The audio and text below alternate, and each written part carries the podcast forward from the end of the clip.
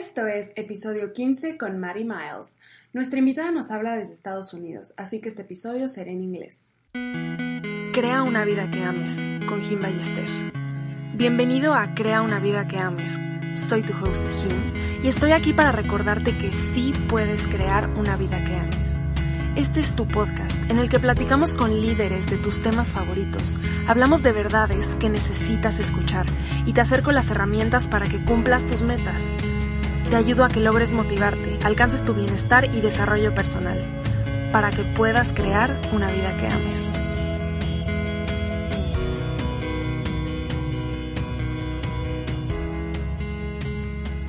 Maddie is the founder of Peace Love Hormones, a brand that is inspiring and supporting a menstrual health revolution.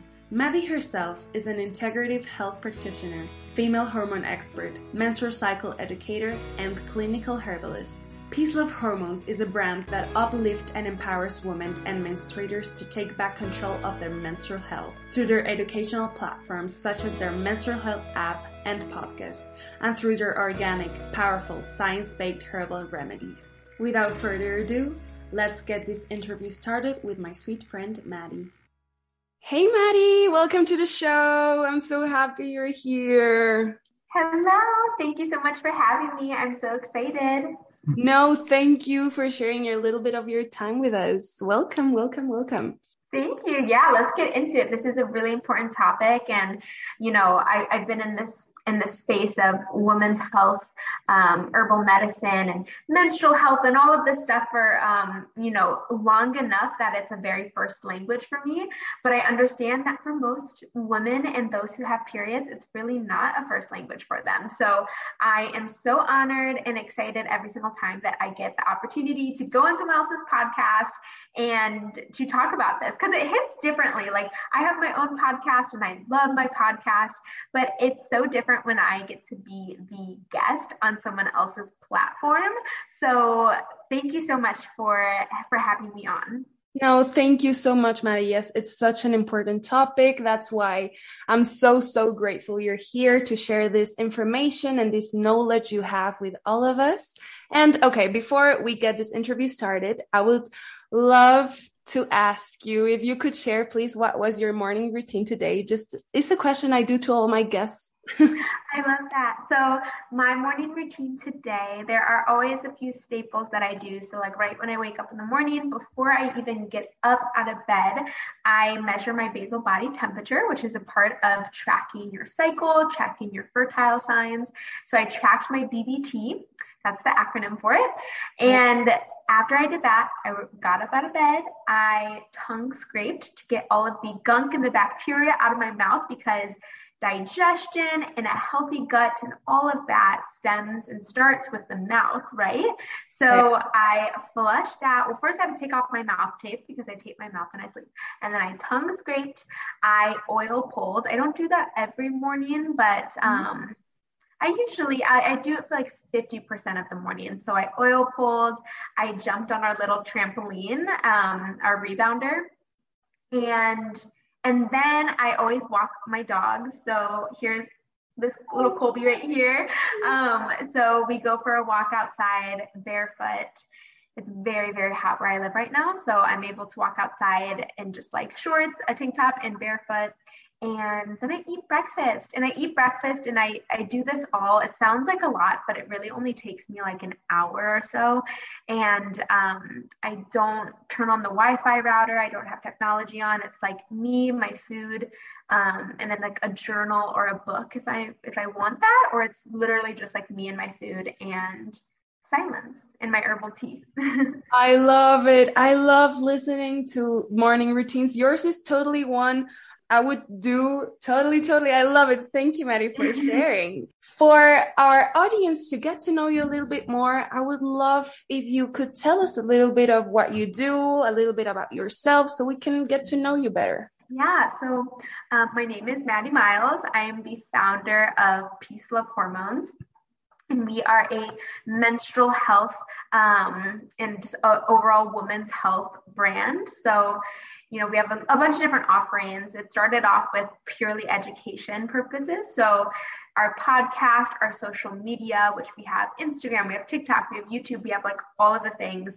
Eventually, um, we actually ended up creating our own app as well. So we have our own app. So I guess we're considered femtech then in that case, Whoa. where we have like phase specific recipes, exercises, um, herbal, you know, remedies, all of that. And then being, I have a background in um, clinical herbology. So I'm an herbologist and of the many things and i just i love herbs so much. They're the source of all medicine most of today's otcs and medications and everything. They are derived from plants and how plants work within our bodies. So um, you know for a very long time i've been very passionate about food as medicine, about the earth, about trees, plants, grass, everything. So um, we have herbal remedies. We launched our first one. Our one year anniversary was just two days ago, July 9th. Congratulations. We, thank you. It was so exciting. Um, we launched our first one and it has 10 different herbs in there that have just traditionally been used and studied for just overall women's hormone and menstrual cycle health. So it helps with the reduction of PMS and period pain, hormonal acne, all of those um, you know symptoms. There are over 160 different symptoms that fall underneath the big umbrella term of PMS but it also just helps with regularity, right? Because so many of us are struggling just to even have a regular cycle or a cycle at all. So 10 different herbs in there that all work together um, to make sure that you just feel your best, your happiest, and your healthiest. And then we just released our second one officially today, which is really exciting. So that is a bitters support. So um, for anyone who doesn't know what bitters is, don't worry. I have podcast episodes galore on all of these topics, but also one on bitters. Um, and they used to be used, you know, traditionally, and unfortunately we lost this tradition, but before meals to stimulate all the digestive juices, to optimize the digestion of food and to optimize the absorption of the nutrients of the food, right? Because not only do we want to digest the foods, we, we're not bloated, we're not in, you know, discomfort or pain or really gassy but we also want to make sure that we're actually extracting the nutrients, right? And that our gut health is, you know, at its prime so that when we're eating all of this very nutritious food that we're actually reaping the benefits of it. So on a cellular level that we're reaping the benefits. Um, and then that's, you know, short term, it helps with all of that, but long term, it does strengthen the entire digestive system which is very long. It's like a 28 feet. It's a very long and very vital and important system of our body. And it helps to promote liver detoxification. So, um, all things that are very important in the end for healthy, happy, balanced hormones as well. So, we always come back to the hormones. Uh, there are always come back. Yes. Always, there are lovely chemical messengers, signalers. They let us know if something is going wrong within the body that needs to be addressed. And um, if everything is good and happy and we're giving it what it needs, they'll be balanced, they'll be signaling properly and um, metabolized properly as well. So that's what we do over here. Um, I love what I do. I wake up so excited to like engage and communicate with our following and our customer base. I mean, I just, I flip and love what I do. So, um, yeah, that's me. That's Peace Love Hormones. And that's what our, we're doing. Our mission is to empower and to educate because knowledge is power. So we want to educate first. We want to supply the information, the herbal remedies, everything, and then um, leave each woman and each person with a uterus and ovaries and who menstruates this power of knowing like how their body works and how to interpret these potential signs and clues that they may be getting that something's off. Um, yeah. So it's, you know, arguably one of the most important, you know, roles uh, to possibly have. And I'm just really happy that I get to help so many people come back to themselves. Totally, completely. About that mission, I see it in your posts, in your reels, in your videos. And that's why I was like, I need to interview Maddie. I mean, she needs to share all this knowledge with my community and I absolutely love the way that you do it because yes, knowledge is power and we I think it's a topic especially here in Mexico we don't talk a, a lot about that and we need to be empowered and we need to embrace our menstrual cycles and know that we can adjust our life to be in harmony with this cycle. So I'm also a fan of your podcast. I listen it a lot. Um, and you mention also in your videos and your Instagram posts about the phases we go throughout our menstrual cycle. Could you share a little bit of what these phases are and what are the characteristics? How can we feel a little um, bit better in each one? Sure. So I'll start off with phase number one, which is usually everyone knows about this phase, right? Because you're bleeding. So you can see that very, you know, that physical sign of it. And this is where the whole cycle begins. So our hormones are naturally at their lowest during this phase. So you are not broken. There's nothing wrong with you for feeling like you want to stay in and have date nights with yourself with your partner with your with your friends whatever it is you're just feeling lower energy and being uber social and going to a high intensity workout probably does not sound that appetizing or appealing to you.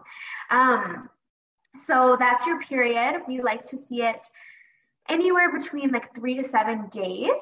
Um, I've, I've met some women who have like two day cycles and you know their cycles, the entire entire cycle, excuse me, they're not that their cycle is two days long, their period is two days long. But if their cycle is healthy and you know within that 21 to 35 day range and they're not experiencing PMS, then that's okay. That's their normal, right? Like that's what I always remind everyone at the end of the day is that there is no like really normal, right? There's not like a one size fits all. So everyone has a different normal, but usually we do see it's like between three to seven days, seven days being the longest. If it's longer than seven days, then that's a really long, that's a long period. And then we start to do some digging as to why it's so long.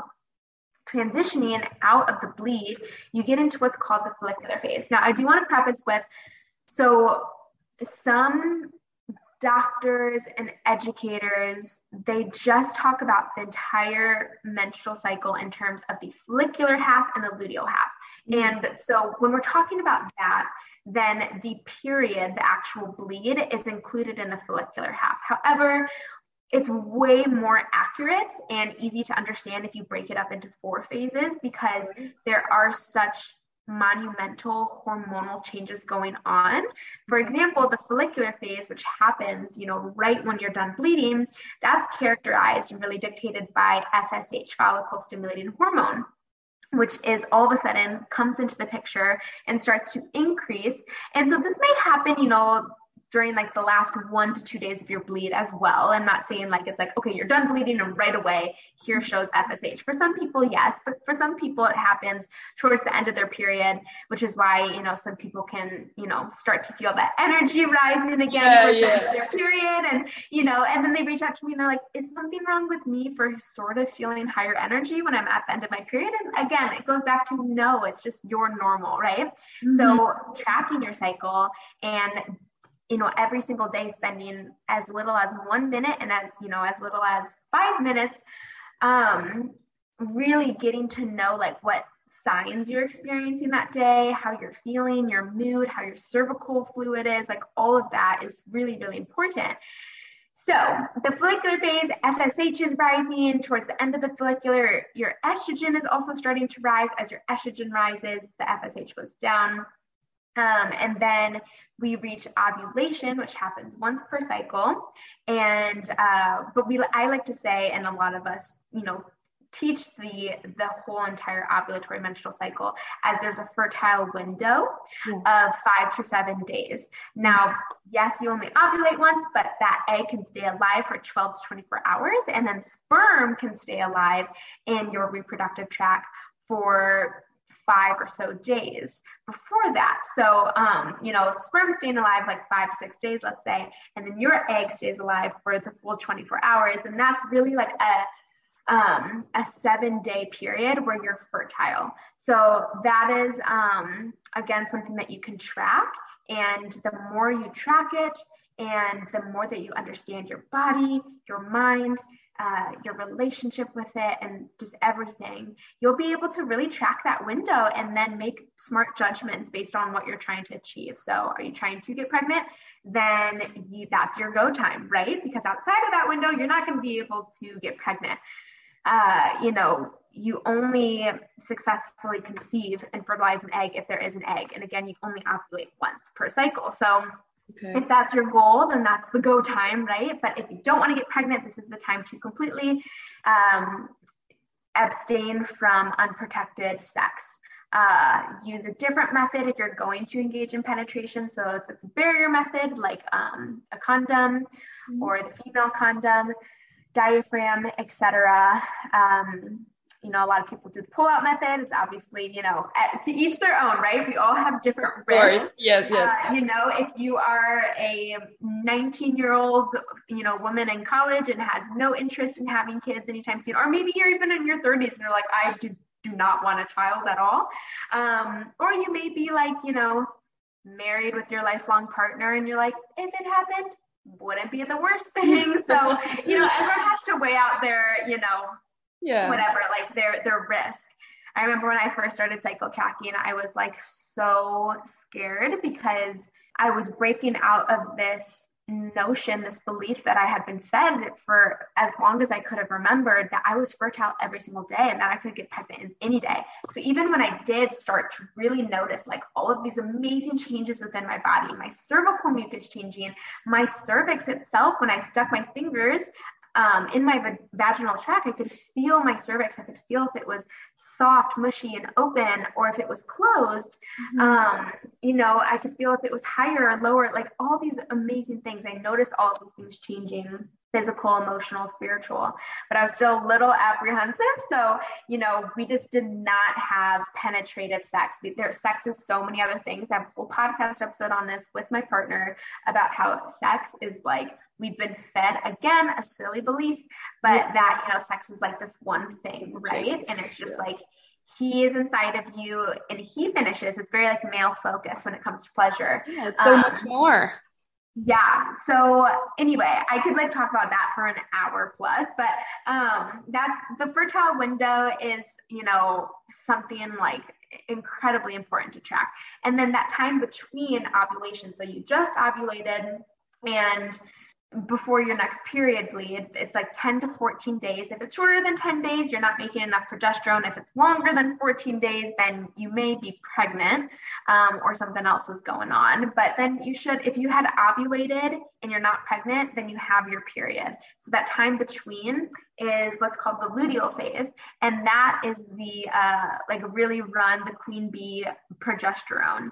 So that is like the calm and happy hormone some people don't feel the best during this phase because perhaps their estrogen levels were really high in the first half of the cycle and that you know plummet after ovulation can really take a toll on some people especially if they don't have ample amounts of progesterone mm-hmm. being produced um, also if like their gut health is poor or they're not able to detoxify properly they're drinking a lot of alcohol eating fast foods processed seed oils, then that's when we can see PMS arising as well because they're not detoxifying estrogen, their own body's, you know, uh, internal endoestrogen, but they're also getting exo xenoestrogens from like food products, beauty products, any type of like chemical fake thing essentially right so um plastics as well so that's why some people like hate the luteal phase because they think that like the pms that they're experiencing during the luteal phase is just a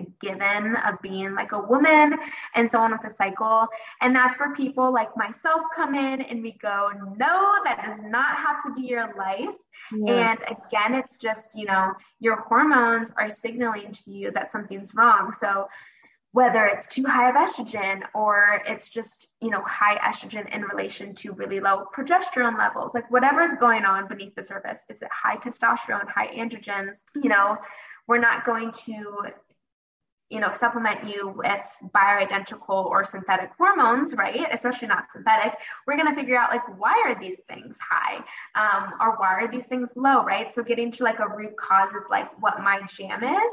I don't even think I mentioned this in my intro, but I do have my own private clinic practice. Um, so I do see women and um, those who are struggling one on one.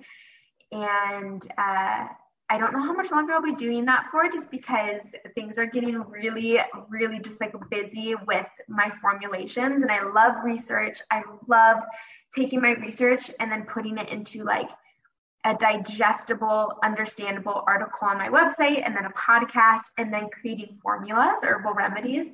So I'm really like focusing a lot of my time and energy on that right now and not so much seeing people one on one. But I had that's how I really started. Like before I had anything really, I was seeing people one on one to help them with their hormone imbalances, uh, as everyone likes to call them. Yeah. Yeah, I love it. Especially what I have learned a lot about you is to listen to your body. It's okay not wanting to do the same exercises, the same routine, not being in the same mood, as we are a little bit like we learn to live uh, a life in this routine that we have to follow, but we really have to listen to our bodies that follows this cycle. And it's not a one day cycle. It's a 21 or 35 or 30 day cycle. So it's really important to get to know these phases. And I love that you mentioned about pregnancy and sex and all of these things because we're pushed sometimes to use hormonal birth control. And I see a lot in your Instagram that you really encourage women to look for other methods that do not involve hormones to to prevent pregnancy. So can you talk a little bit about these hormonal imbalances or side effects or some alternative methods like in general of course we could use yeah, totally. So um, I have podcast episodes on like the pill specifically, on like what the pill does. Um, I'll I'll give a brief overview of like everything that you just asked, but anyone listening, please don't be stressed with like how quickly I'm about to go over this because I have research articles on it. I have podcasts if you prefer to please, listen. Please, so. Maddie, at the end, I will ask you your social media, your podcast, and where we can find you and all this information. So don't let me forget that. Don't let me forget that. I won't. I won't. Um, so the pill. We'll get into the pill, which was the first of the hormonal contraceptives that was created, and it was created. You know, even though it's been 60 years, the technology still hasn't really changed much. So how the pill specifically works, as, along with like the implant, the shot, um, the patch, is that it is shutting down ovulation via uh, you know, changing up your hormones. Um, it is shutting down that communication between your brain and your ovaries. And, you know, our ovaries, especially ovulation, you know, ovulation specifically for the production of progesterone, when you think about how you're shutting this off, you're, you know, not, I don't want to say you, um, because I'm not like attacking anyone, it's not anyone's fault, but what the pill is doing um, is that it's completely short circuiting that HPA axis. It's really, really funking with it. And uh, so, you know, just that statement alone, you can start to draw conclusions for how that would impact an individual, right? And then everyone is unique. Some people hop on hormonal contraceptive and it's, you know, they have like a, all of the symptoms that you could possibly have. And then other people have different symptoms that they may not even relate to the pill until they hop off the pill and then everything seems to resolve. So um, I'll just throw out some common side effects there. Um, so first of all, there is a, a mini pill um, and there is a combo pill. The combo is both the synthetic estrogen and synthetic progesterone. Um, and then the mini would be just the progestin, which is synthetic progesterone only. But you know, it's it's really ironic because the pill is very often, more often than not, prescribed to like balance your hormones, which it literally, it's so it's so silly. It's nonsensical because it doesn't balance your hormones. It stops and downregulates the production of your natural hormones. And synthetic hormones have the exact opposite um, do the exact opposite of what our natural hormones do. So our natural hormones have all these amazing juicy benefits.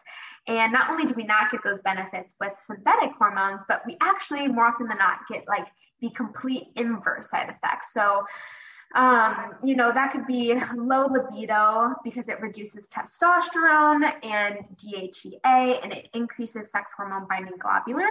Uh, we can even see that this takes like years after stopping the pill to return to normal level. And for a lot of people, they really never return to full, like the level that they're at before they started the pill.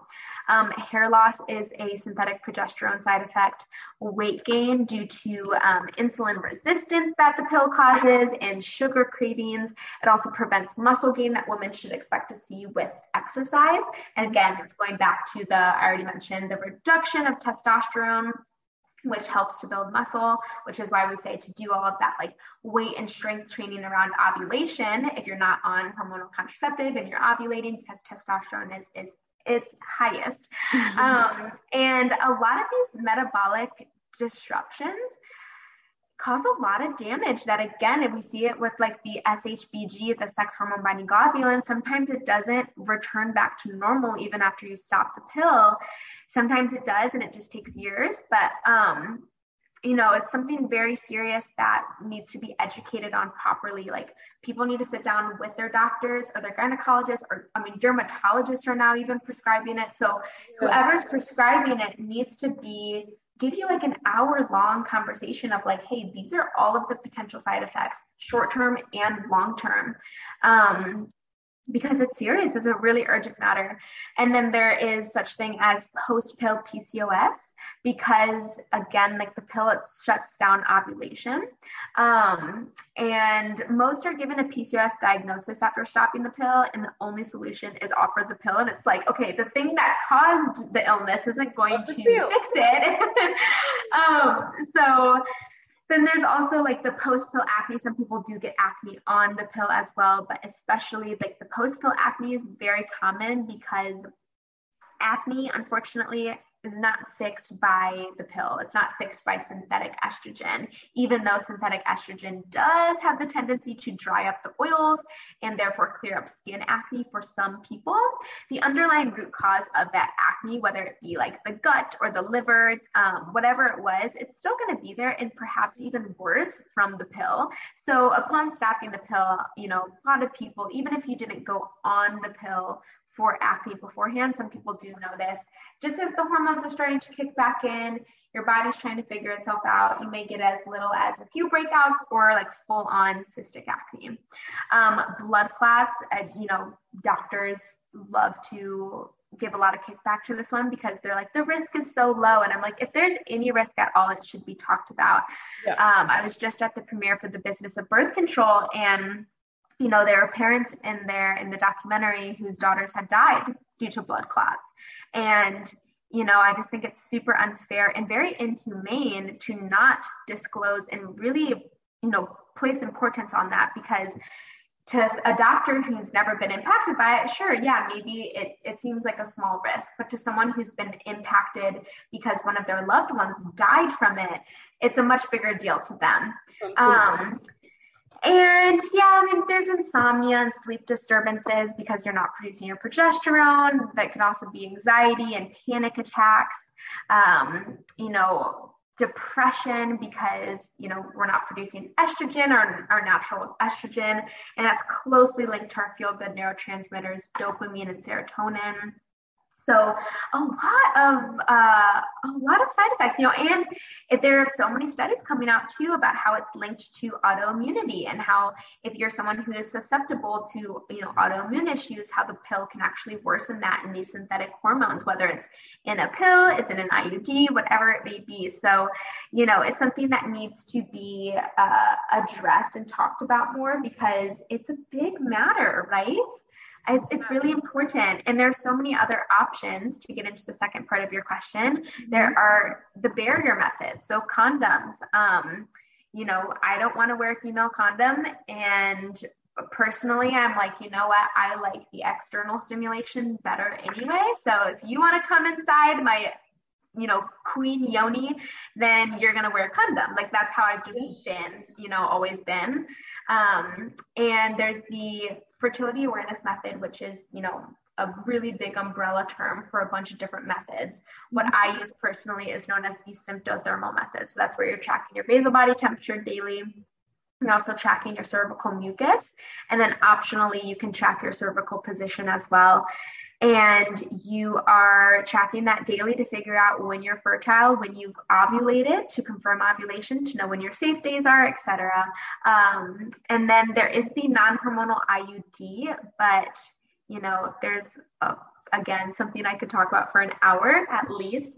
The copper in the copper IUD, uh, it does impact your hormones, right? Because our hormones and everything within our body are communicating all the time to each other. That's how we're able to do something as simple as like flick our finger and something as big as like lifting a heavy weight. Like everything is communicating with each other constantly.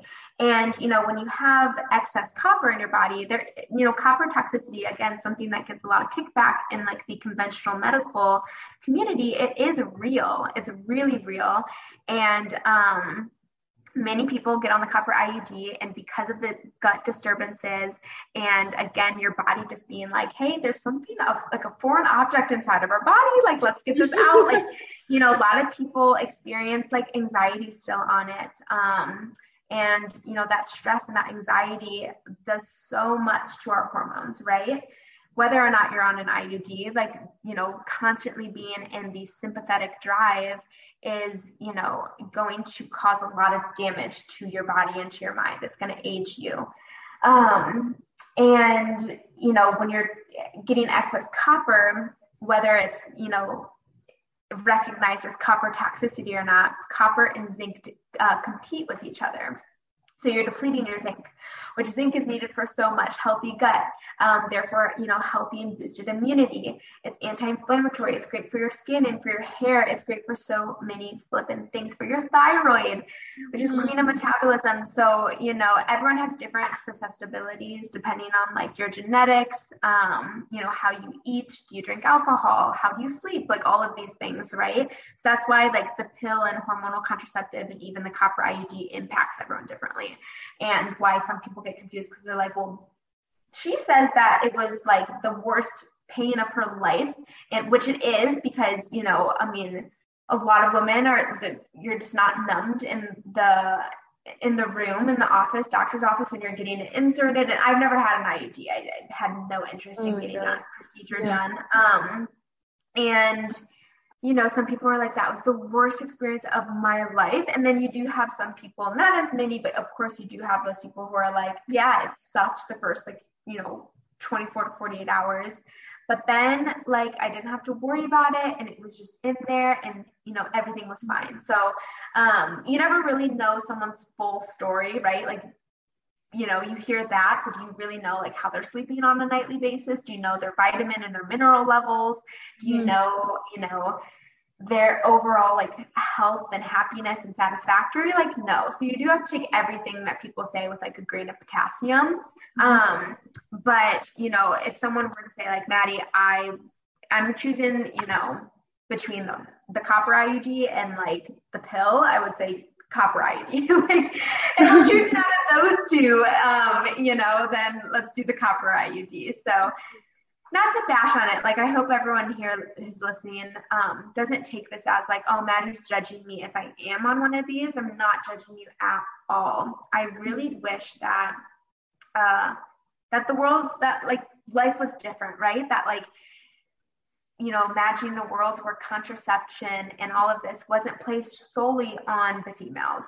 Um, you know, yes. I wish that there's a world like that, but unfortunately, right now it's not like that. And, you know, some stuff is going on in the States that's making women very scared, um, you know, and again, making us feel like we shouldn't experience sex and pleasure and all of these things and that we need to be on hormonal contraceptive and shut down what makes us who we are and then you know consequently deal with all of these you know effects health yeah health issues so I don't judge anyone for being on it, but I am pro education. So, you know, it's it starts here, right? And podcast episodes and on social media and conversations with your the sisters and friends and all like the women and menstruators in your life, just to let them know, like, hey, like if you're deciding to go on this, like just at least know what to expect.